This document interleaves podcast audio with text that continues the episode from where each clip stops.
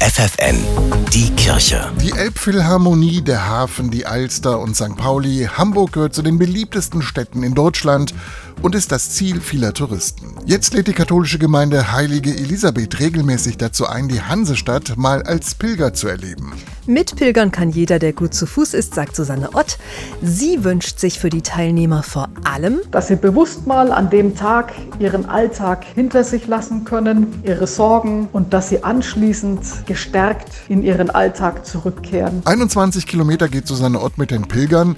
Die Tour führt unter anderem zum Michel über die Mönckebergstraße nach St. Pauli bis nach Altona. Wenn wir dann nach dem Altonaer Balkon die Elbe erreicht haben, dann wird immer weniger gesprochen, sondern dann besinnt sich jeder mehr auf sich. Aber es soll natürlich auch immer Zeit geben, dass sich die Leute auch untereinander die Möglichkeit haben, ins Gespräch zu kommen. Denn die Männer und Frauen verbindet vor allem eins, die Leidenschaft zum Pilgern. Allerdings ändert sich die Stimmung im Laufe des Tages. Das beobachtet Susanne Ott immer wieder. Man will ja wissen, mit wem man jetzt da einen Tag lang unterwegs ist.